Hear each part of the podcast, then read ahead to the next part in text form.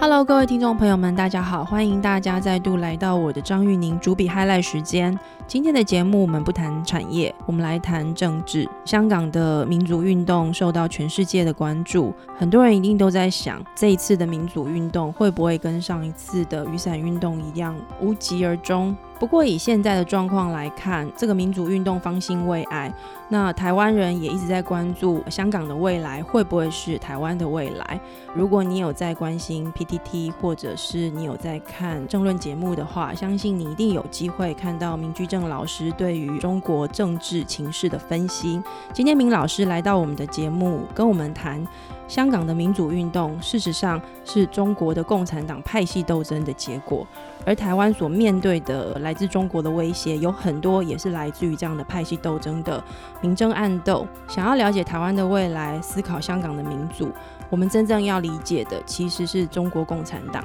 那我们就来收听今天的节目吧。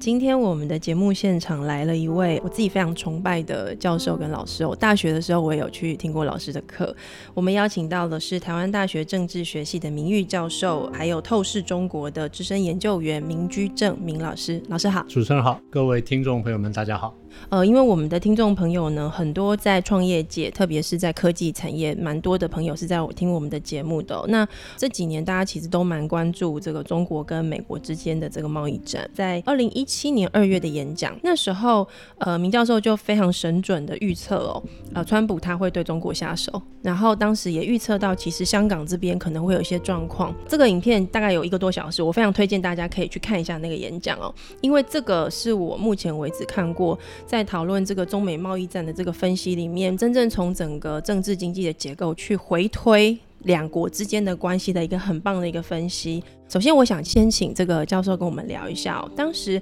呃，我记得你在演讲里面，你有提到一个事情是说，其实整个中国的我们要去看中国政治，其实要去理解它的派系。你说习近平没有那么强大，然后呢，江泽民也没有这么的衰弱。你当时说习近平这个实力大概就是六成左右，在这个派系斗争之间的这个赢的赢率大概就是百分之六十左右。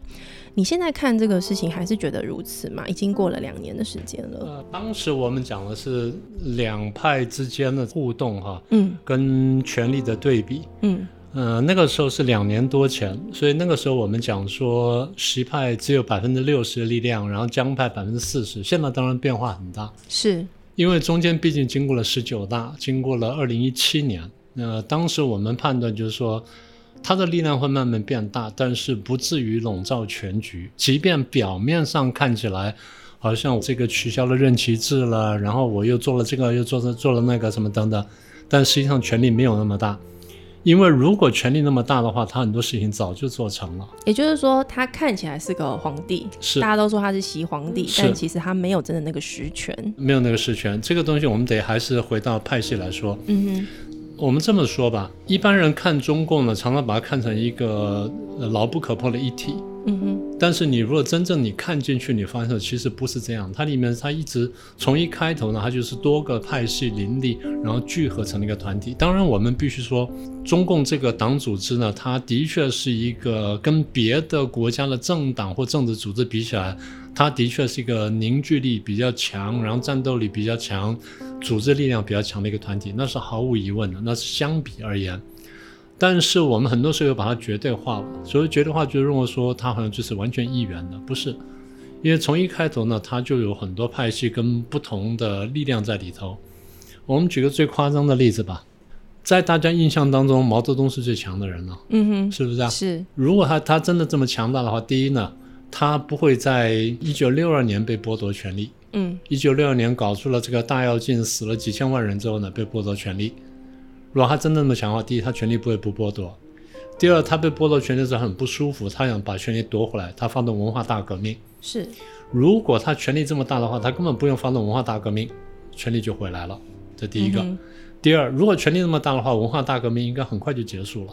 但是没有，它延续了十年的时间。搞了十年，就表示说他不断的碰到挑战，不断的碰到困难，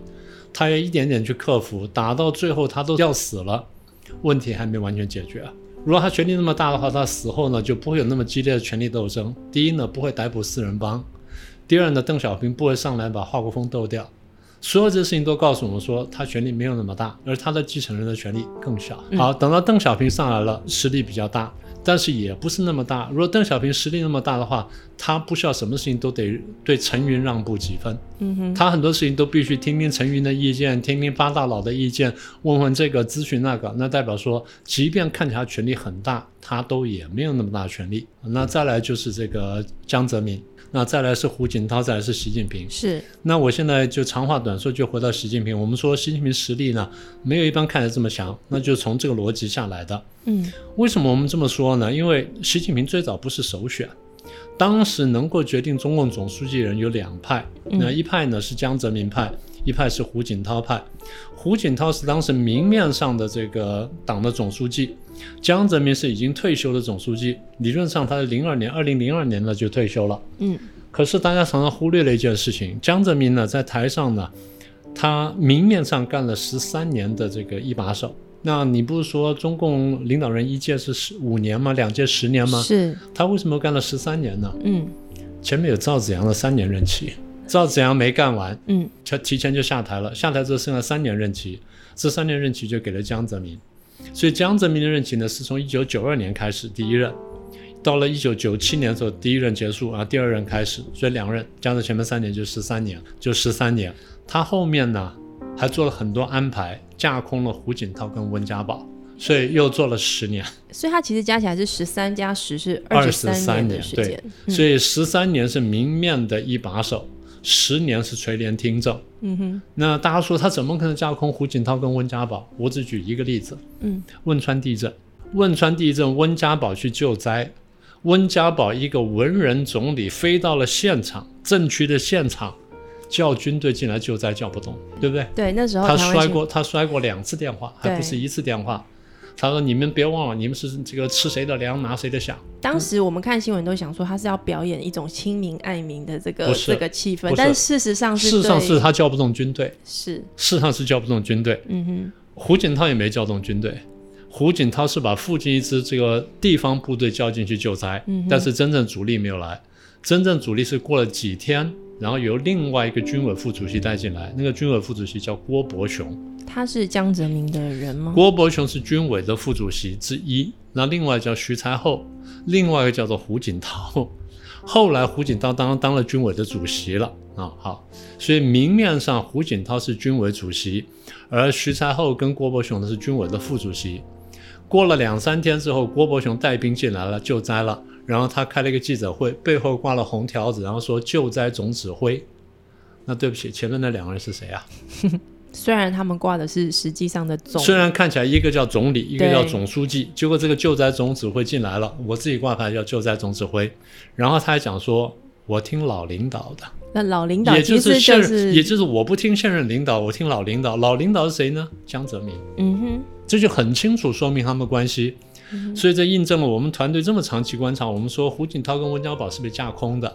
我不是说被架空之后什么事都做不到，我不这意思。我是说被架空之后，主要的决定不是他们做的。很多事情的决策很多大的事情决策不是他们做的，他们可以做小的决定。也就是说，其实江泽民在这个二十三年的过程当中，他有一点点是真正的这个皇帝的感是觉。差不多，哎对不对他是一个实权领袖。大家忘记一件事情，就是这个实权领袖的实权，其实到今天还有影响力。你说二零一九年的二现在，嗯零一九年，所以我们讲下去就慢慢明白了。是所以到了二零零七年，零七年当时差不多要选就是下任的领导，要把摆进政治局常委里面来培养。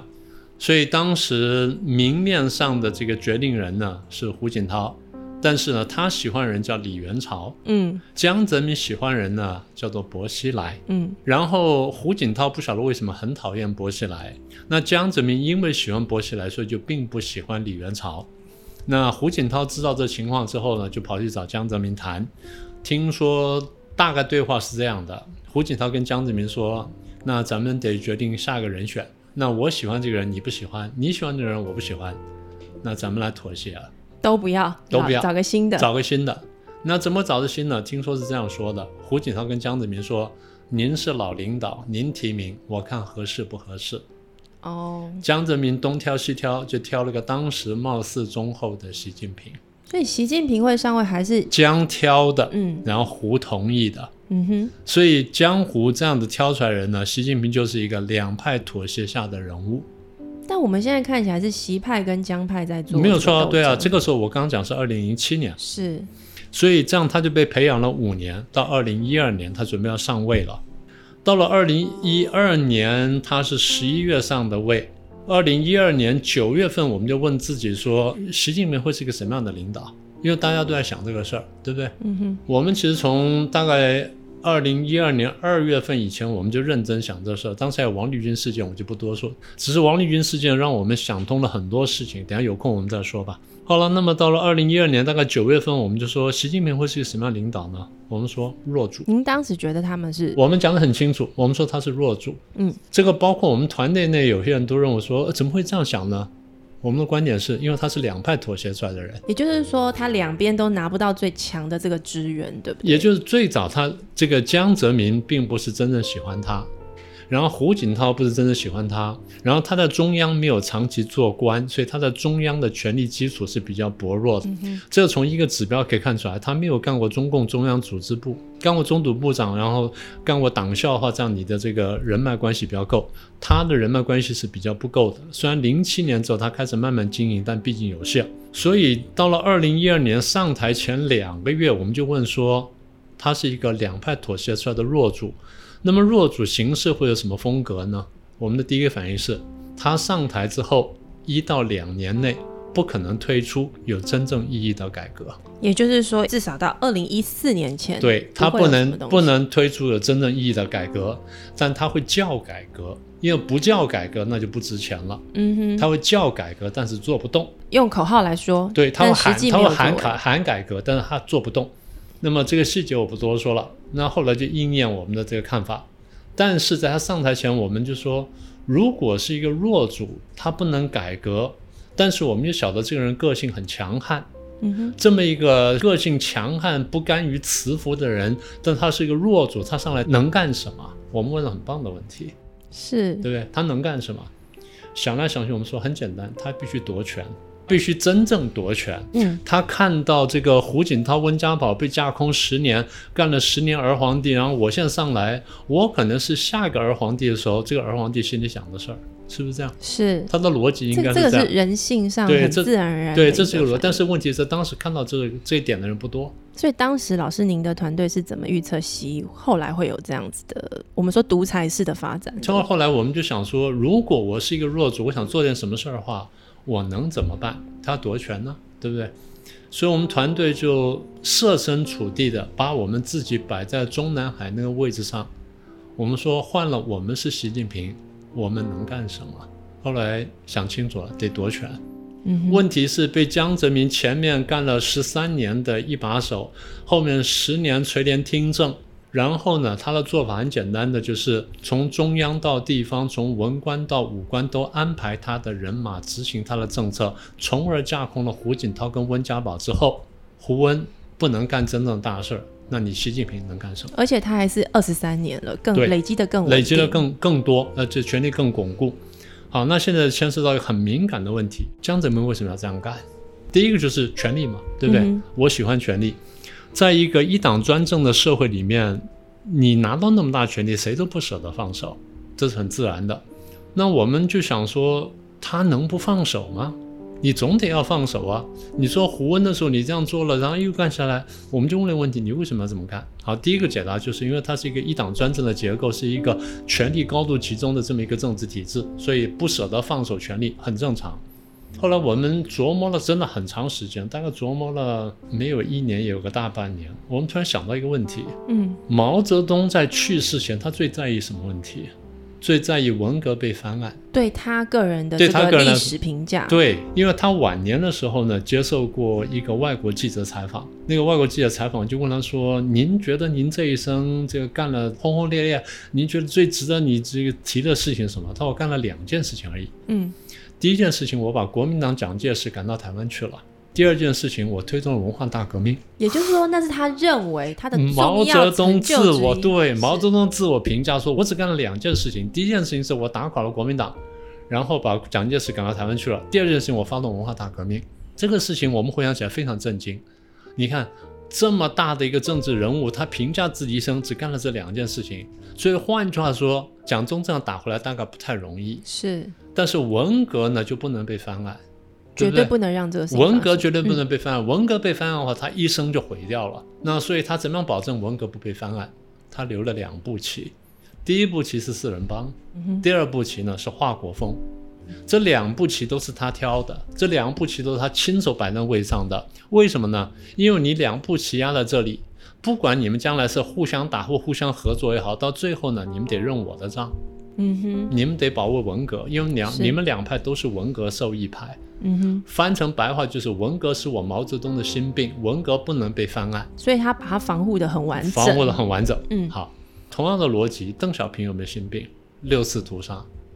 啊，对，是在他的任内六次哎发屠生杀的，因为嗯他下令杀人的。嗯哼我们现在说，就是连北洋军阀都不敢杀学生，邓小平杀了。所以邓小平很清楚他在历史上将来会被怎么定位，但他在能够的情况下，他必须捍卫他的名誉，捍卫他的政策。简单说，保障六四不被翻案是他的心病。所以毛泽东的心病是文革，邓小平的心病是六四。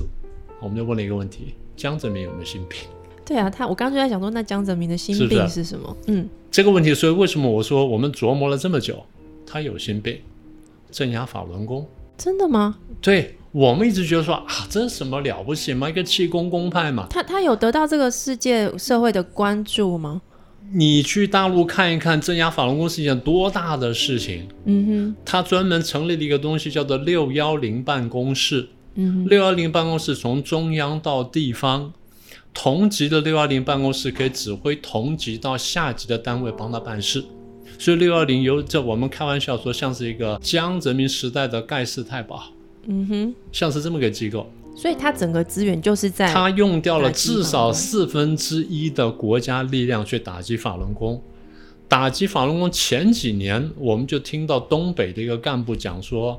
打法轮功打到现在，打出了一个相当于中等战争的水平，它的规模强度，规模跟强度，也就是花费了国家财力，到达一个中等战争强度。这下才让我们想清楚说，这个事情非比寻常。也就是说，在他心目当中，这事情很大，所以回头我们就进一步去研究这事情。那我们得到一个侧面的消息说，其实胡锦涛不想再打法轮功了。胡锦涛后来就上台之后呢，二零零二年上台之后，跑去找到江泽民谈这个问题，说因为第一花费资源太大，嗯第二呢在社会上引起的这个观感不太好，然后第三呢制造了社会的对立，可不可以停下来？嗯听说被江泽民骂回去。他说：“人家法轮功反党都反到你家门口来了，还跟我讲什么预算不预算，什么这个不那个的。所以在江泽民的心中，他看待法轮功跟邓小平看待六四天安门前面的这个学生抗争对党的这个权威的挑战是同等级的，是的，甚至更大。为为什么？我们很难想象，嗯对他们来，为什么呢？嗯，简单说，共产党第一相信无神论，嗯是，法轮功是相信有神的，嗯哼，所以当人去真正相信神的时候，你不相信共产党了。哦，他根本上呃这是第一个违反了这个初衷，，对，这是第一个，就是相信神人就不相信共产党了，这第一个。第二，从江泽民角度来看，你法轮功跟我共产党在争群众，因为法轮功我知道的状况是，他其实这个群众的聚集的速度是快的，而且凝聚力强度很强。第一，它凝聚力很强；第二呢，因为因为它是一个，它是有信仰的。是，一旦人有了信仰之后，他那个凝聚力是比较强的，这是第一个。第二就是我们听说江泽民在当时在要去镇压前，应该是一九九九年那时候，不是有上访吗？天安门上访吗？对，嗯那一下子就无声无息就来了一两万法轮功学员在那个附近要上访，听说这围了很多人，然后他吓坏了。听说哈，嗯，他坐面包车出去看，一看说哇，外面这么多人，然后在公安局、呃、公安部，然后在我们国安机构都完全没有任何消息情况下聚了这么多人，他很害怕，因为中共怕群众的，嗯中共怕群众运动，怕群众组织，所有事情都必须是我组织才行，嗯，有我以外出出现完了就很可怕，这第一个。所以顺便说一下，他们今天担心香港就在这里，因为他的群众聚集能量非第常一，群众聚集的非常强大能力非常大；第二，怕延烧大陆内陆。所以我们现在看到的香港的那个状况，的确，呃，像我们看到新闻说韩正来跟这个林郑是呃涵是是事实，就是这是就算不是事实化，他们一定会想办法传达讯息过去。嗯哼，啊。这个这个我们将来再说。是啊，我们先说回这个刚才江泽民的事儿。所以听说这边绕一圈，看说啊，有一两万人在这里，然后纪律严明，修炼人是自我要求的。所以在这边呢，我们也不喧闹什么，我们就是表达我们的意见。然后有人在那边看书，有人在那边练功，有人在那边静坐什么的，然后非常安静，没有口号，没有动作，没有任何东西。但他吓坏了，他说：“你看，纪律严明。”第二呢，这就解散了。解散完之后，房龙修炼人嘛，就把地上烟头、纸屑什么捡干净了。更可怕。他说更可怕，这个纪律严明到咱们解放军都做不到。你要从共产党的眼光来是看，你不能从我们眼光去看。是，从我们眼光看见是文明，从他眼光看就是这不得了，这跟党争群众，嗯，这，太可怕了。嗯哼，他又不相信党，他们又自己有团结力。然后第三呢，你看他纪律这么好，第四呢，他他号召干什么就干什么，所以对他来说吓坏了。那从此以后开始全力镇压，我们很难想象。但是你后来你去问大陆所有对这事情有一点点接触，你晓得说打法轮功打了超过当年文革的规模嘛？我们后来有看到一些新闻，关于这个打法轮功的新闻，有一些从我们的角度看会觉得这不可思议的，比如说我们说火灾器官，对火灾器官，嗯那这个事情从我的角度看起来，这个就是说，呃，我我只能够理解成是说共产党的这个政权，他对于某一些他要打压的人，他是非常非常残忍的，但是他那个残忍的程度其实有点超乎我的想象。那老师，您对于这个呃法轮功的这个打压的这个实际的状况，你认知到的状况是是什么？它跟天安门那个我程先度打个是一比样，方给你听哈，嗯，当年纳粹不是有集中营吗？是，在里面搞得很惨烈。有一个波兰裔的犹太人呢，嗯他知道这里面很惨，封锁局面很惨，他就想进去看看完之后呢，把消息传出来哼，。是，最后历经千辛万苦，经过很多地下组织把他搞进去，看完之后他自己也吓到了，然后他做了很多很详尽记录，然后出来，出来之后就拜会各国领袖，其中之一我没记错的话，就拜会美国总统，然后跟美国总统讲完了，美国总统听了，听完之后呢就不置可否，就送他出去，然后旁边人就问美国总统说你怎么看？他说没办法相信。嗯那旁边人说：“你意思是说他撒谎？”他说：“不，我没有说他撒谎，我只是说他说的事情我没办法相信，哼，太不可思议了，太不可思议了，恐怖到他不能接受，嗯哼也就是超过我们的道德底线。我们听完之后，我不敢相信。这是你对于法轮功对镇压的一个对比喻。呀，那事实上我们晓得这些情况可能还比这更惨烈一点。简单说，就是中共对法轮功打压是一个全面的。第一，它成立一个专门机构；对，第二，这专门机构呢，它有一个超乎其他机构的权利，我们简称叫六幺零，因为它是一九九九年六月十号成立的，是叫六幺零办公室。用六幺零办公室为主导呢，它辐射性的从上到下，条条跟块块的有系统的打压法轮功。这个打压的运动，实际上在中国的社会内部有引起反弹的声音，或者是说他会呃担心说它会造成什么样的其他的社会力量的集结或酝酿吗？，对中共理解是这样，中嗯共理解说是，凡是我以外的人或团体有能力动员人的，我都会担心。中共对权力的理解是非常单一的，嗯哼，它是绝对不跟能我分们享的这个价值文化完全不同。我们是可以接受多元价值观，对他来说只有一元体系。也就是说，对这个江派来说，呃，他的这个权力的稳固这件事情是绝对不能够打是破的，绝对不能挑战的。但是他发现说，有一批人在我没有指挥跟没有动员情况下，他们自己聚集起来了，然后表现出这些特征嘛，我害怕，所以他开始打压。可是我们理解就是胡锦涛对这事情好像比较宽松。所以胡锦涛时候呢，我们晓得就是说他没有加码打加码打压，但是他停不下来，因为打压这件事情不是他发动的，嗯哼，然后江的实力还在，还在继续打压。嗯哼，我们看见是这样子。那么习近平开头的时候，对于法轮功略有宽松，但现在好像没有什么特别的地方，所以我们说不上来他现在采取什么政策。也就是说，呃，原本的将对于法轮功打压的这样的势力，其实看起来就是还是持续存呃在、，应该，说就是这个机器好像还在运转，嗯哼，还没有能够完全停下来。嗯哼不过我们的确看见一件事情哈，呃，这事情我们等会儿就说到。我们刚刚不是讲说习近平要上来夺权吗？是所以我们当时就问自己说，如果换了我，我我能怎么夺权？对，我们想了半天，只有一条路可以走，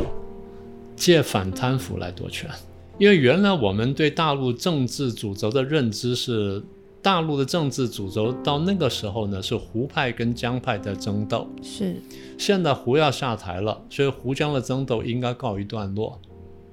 那我们的合理的问题就是，如果胡江争斗告一段落的话，那中共政局的主轴会变成什么？嗯恐怕是习江争斗哼，。是那如果中共政局主轴转变成习江争斗的话，那么反贪腐会扮演什么角色？嗯哼我们的逻辑是这样一步步推出来的。嗯哼他是二零一二年十一月上台的，我们在二零一二年九月下旬得到这个结论。嗯哼我们预测他会用反贪腐来夺权。嗯哼再过几个礼拜之后，我们说，哦，他这个反贪腐不是真的反贪腐，因为中共贪腐很严重。对我刚刚就在你想说真怎么的你打，真的反贪腐的话，就把中共搞倒了。嗯哼，所以你必须反贪腐，反倒看起来像是反贪腐，又不真的在反贪腐。不能动到根不本，能动根本。什么叫做又反贪腐又不动到根本呢？简单说，反贪腐有上下限，下限就是我反贪腐，反倒一般老百姓认为我真的在反贪腐；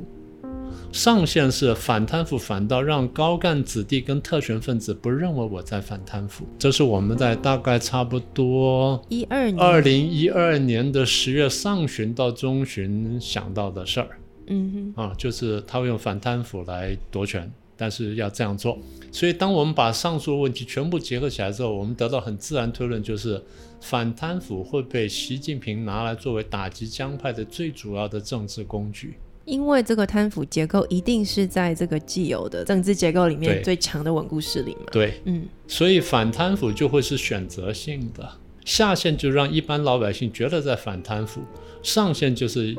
让高干子弟不认为他在反贪腐，所以因为我高干子弟认为他在反贪腐的话，高干子弟会群起反对习近平。所以我们后来看到这个薄熙来的这个事件，其实就是在这个反贪腐的架构底下。这是第一个。对第二就是他打这些人，即便这些人是因为政治因素打下来，他用的理由也必须是贪腐。是他他的用他用贪腐来掩盖了真正的实质。他的社会正当性才会对足够。对，好，那后来我们讲完反贪腐之后就没有任何动静，到了二零一三年三月以后才开始反贪腐。换句话说，我们光以那个时间点算的话，都我们都领先四到五个月。是，嗯那也就是说，我一直在强调，呃，我们当然看到很多人对大陆事情很有兴趣，然后他们就去看大陆的事情，分析大陆的事情，然后去做一些诠释。对，我们团队一个特色就是，我们不但能够诠释，我们有一定程度的预测能力所以。这个是我一直觉得很厉害的。为什么对老师的团队可以一直持续的，而且是很多年以来一直是都用这个方式来预是测？的，我们也不能细讲啊，这是我们的业务商业机对密我们的商业机密。是，我们现在发展出了一个模式，大概涵盖七到八个大的部分，然后我们用大概超过三百个指标来看。啊，我们有很多领先指标，所以你们如果看我们的节目或关注我们网站，你发现说我们常常预告什么是预告什么是预告对什么是。这样说吧，我们透视中国团队呢，在二零一八年一月二号，我们预测，我们说看起来美中贸易战势所难免。是，然后二零一八年的三月下旬，川普签了三零一，然后六月开始征税，所以我们大概领先五个月。是，然后在贸易战还没真正开打，就是三月份他签了三零一之后，我们一路看下去，四月份我们就说，哎，我们越看越不对劲呢，我们觉得说川普打的好像不只是要贸易战哦，嗯哼，他好像想打贸易战之外，想打货币战，想打科技战，想打经济战。全面性的一个还没有竞，这时候争还没有 OK 那个时候还没有，那时只讲到四点。到了八月份的时候，我们说我们越看越不对，他好像不止这样，他可能还想打一个意识形态或价值观的战争。嗯哼。我们在内部这样讲了，后来我们出来只轻轻讲了一句话，我们说，看起来川普的对华政策会有一个比较大的转变，因为我们是用英文发表了，所以当时我们用的是说，Trump's policy toward China will take an ideological turn，、嗯哼会有一个意识形态的转变。嗯哼，我 take an ideological turn，这是我们当时的原话。那时候是八到九月份，九月份川普到联合国去演讲，对，讲出这个意思了，但是被大家笑，因为大家觉得说你狂妄。当时大家对他没有那么多的尊重跟对看重，对，嗯然后川普说没有关系，过一阵子我的副总统会讲得更好。十月四号，彭斯到 Hudson Institute，就把我们的意思完全讲出来了，这是我们另外一个预测。嗯哼，然后今年一月一号，我们说川普会打税，会对两千亿人的税呢从十趴升到二十五趴，然后对剩下的两千多三千亿呢，那可能从十趴会升到二十趴。我们还讲说六月以前，现在都实现了。啊，当然最后这个我还得稍微修修正一点点，因为这两三千亿他现在好像又收住对了，他收住了他。又收住了，但是我们基本命中。我们后来团队回去看一下，我们去年二零一八年，我们对大陆经济预测的准确率哈，接近百分之百，只差了一件事情。呃，我们预测人民币在年底前会看到七，我们错了，到六点九六，是，到六点九六，到六点九七不。过其实一直到这一两个月，还是有蛮多人对人民币的预测还是也想一直在讨论说，它还是有机会有可能会探到七。我不知道老师您的团这队已经怎没什看么，了不起了，因这为已经没这什么了不起这不了。是呃，这个应该这样这不是我说，嗯这个人民币我们现在看是六点八到七点二之间来回摆荡。嗯哼，应该是这样子吧。回到刚才那个江泽民问上，是因为我们是要解释什么呢？我们是要解释说习近平没那么强，为什么呢？我再说一遍，因为江泽民有二十三年的时间，从中央到地方，从文官到武官，安排他的人马执行他的政策。前面架空了胡温，后面他希望架空习李，所以他其所实以是有做嗯到，他有做这件事情，但是习近平看懂了胡温的下场，他不想重蹈覆辙，所以他必须要找出某种办法呢去对抗江。他想到的办法就是我反贪腐，嗯哼用反贪腐的名义呢去夺权，嗯哼，然后反贪腐的成就当然很很大了。后来我们就帮他算过了，我们用官方自己的话来说，二零一七年他们召开十九大，那为了表现习近平的政绩，他们说我们这四五年下来反贪腐成就斐然，我们成绩多大呢？我们办了一百五十四万件案子，涉案官员一百五十三万七千多人，嗯哼，在这一百多万人当中，有五万八千人真正送交司法。那我们看到这样之后，我们突然福至心灵，我们把这个大体的名单找出来，嗯然后把这个五万八千人里面，我们大概把一万多、两万人送进电脑里面去跑。嗯哼，我们有很强大的电脑，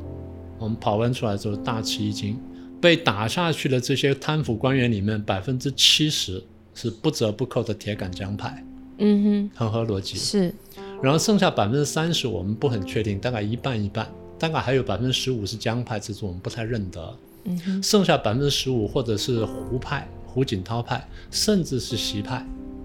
只不过他刚好挡路，所以也只好打下来了。嗯哼，一般人都说太了不起了，你反贪腐反成这样的。我们只反过来问了一个问题，我们团队问了很棒、很尖锐的问题。我们说江泽民会怎么看这件事？是我刚刚就在想说，对江而言，他应该会被激起来，不但激怒，他是恐慌。枪想说：“你混蛋，你用反贪腐为名打我的人，打成这个样子，你才五年就打成这样，再五年，连我都被连我都要打连我都会被你打掉。嗯哼，所以江的逻辑是我一定不能让他再干五年，对不对？嗯这哼，是二零一七年江的逻辑。养虎为患，那么习的逻辑是什么？我不能够让你把我打对下 来， 对，没有错状，态你差不多可以参加我们团队了。”我已经进入这个状态里对不对头了？嗯对不对？嗯就是所以我们那时候在我们的这个研究室里，我们就想说，就这么回事儿啊，江一定不让他再干，所以习近平再干，所以结论是什么？双方越打越凶，所以我们看到这几年的这个激化的状态这么严重，就对是从这里来就是的。根子就在这里了。嗯哼，那我们再回到下一个问题，所以当时我们说，如果打的话，第一他会怎么打？第二什么时候打得最激烈？我们说打得最激烈时间是二零一六年的北戴河会议前后到二零一七年北戴河会议前后。嗯哼，为什么？召开十九大之前，中共的逻辑是我们不会在大会上斗争，我们在大会前斗争嗯把，斗完了再进去开会。在会前把事情都弄完。，对嗯对，就这样的。那我们也讲对了，嗯因为真的说是拔了孙政才，拔了防风会跟张扬，文武都做了很大的清理。前面那些人不要讲了，我觉得最大的这些都在这个时候打了。前面还有什么令计划什么，你算算看，都都在这里头。哼，嗯哼，所以完全吻合我们的预测。再回到我们的主题，我们主题就是说，习近平呢其实没有那么强，对，江泽民没有那么弱。嗯那你刚刚问的问题是说，原来我们看是六比四，对现在呢，现在差不多是百分之八十五比百分之十五，谁是？石油百分之八十五了，也就是说，他这两年来，他的确有很大的呃进步。但是呢，当我反贪腐反到这么厉害的时候，我反出了一批反对我的人，是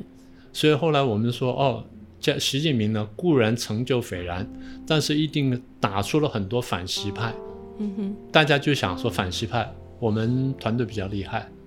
我们进去分析说反西派包括哪些人。对他跟原本的江派的这个关系又是什么？第一是残余的江派势力，什么江泽民啦、贾庆林啦、曾庆红啊这些人啊，这些人是不会妥协的，也不可能妥协，没的，他们没得退路，没得妥协，没退路的。这第一批人。